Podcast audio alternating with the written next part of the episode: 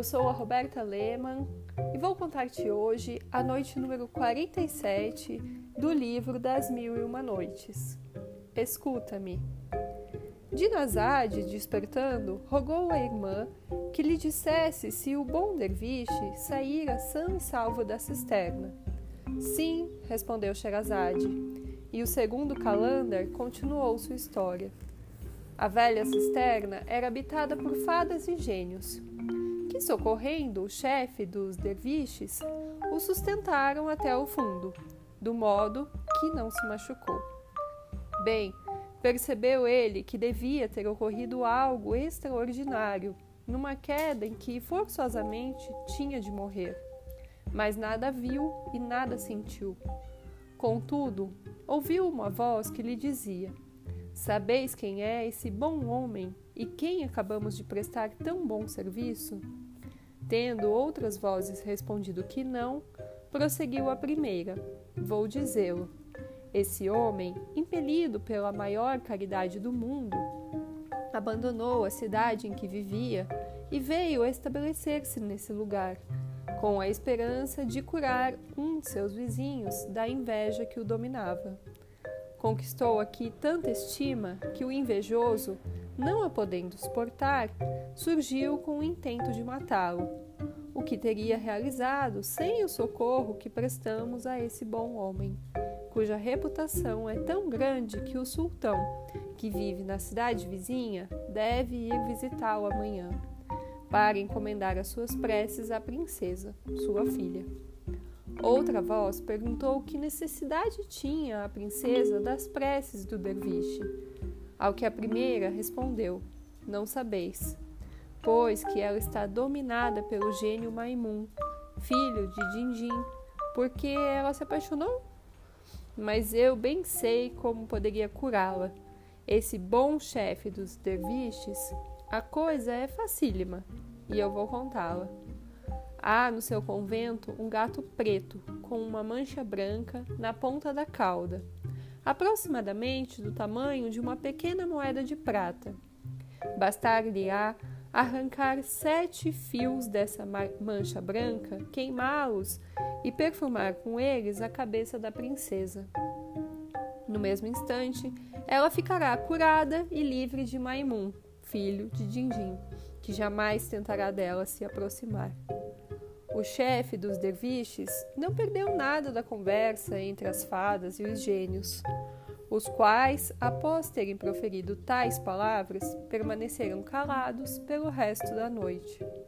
No dia seguinte, logo de manhãzinha, desde que pôde distinguir os objetos, e visto que a cisterna se achava demolida em vários pontos, percebeu um buraco e por ele saiu sem esforço. Os derviches, que o procuravam, se alegraram muito em revê-lo ele lhes contou, em poucas palavras, a maldade do hóspede tão bem acolhido na véspera e retirou-se para sua cela. O gato preto de que ouvira falar durante a noite não demorou em ir-lhe fazer carícias, como tinha por hábito. O derviche pegou-o, arrancou-lhe sete fios da mancha branca da, da cauda e guardou-os para dele servir-se na ocasião oportuna. Não fazia muito que o sol se erguera, quando o sultão, não querendo negligenciar nada do que supunha proporcionar a imediata cura da princesa, chegou à porta do convento, ordenou à sua guarda que se detivesse e entrou com as principais pessoas que o acompanhavam. Os derviches receberam-no com um profundo respeito. O sultão levou o chefe para um lado. Bom sheik, Disse-lhe: Já sabeis, provavelmente, o que aqui me traz. Sim, senhor, respondeu modestamente o derviche. Se não me engano, a enfermidade da princesa, que sobre mim faz recair uma honra que não mereço.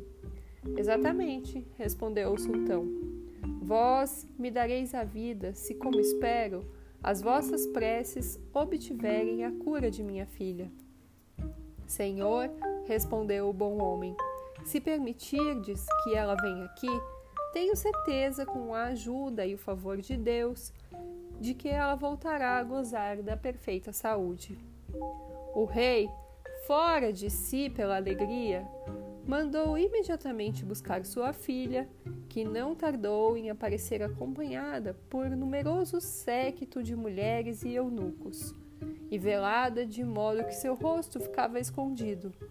O chefe dos derviches ordenou que segurassem uma panela sobre a cabeça da princesa, e mal havia colocado os sete fios sobre os carvões ardentes que mandara trazer, o gênio Maimun, filho de Dindim, lançado terríveis gritos.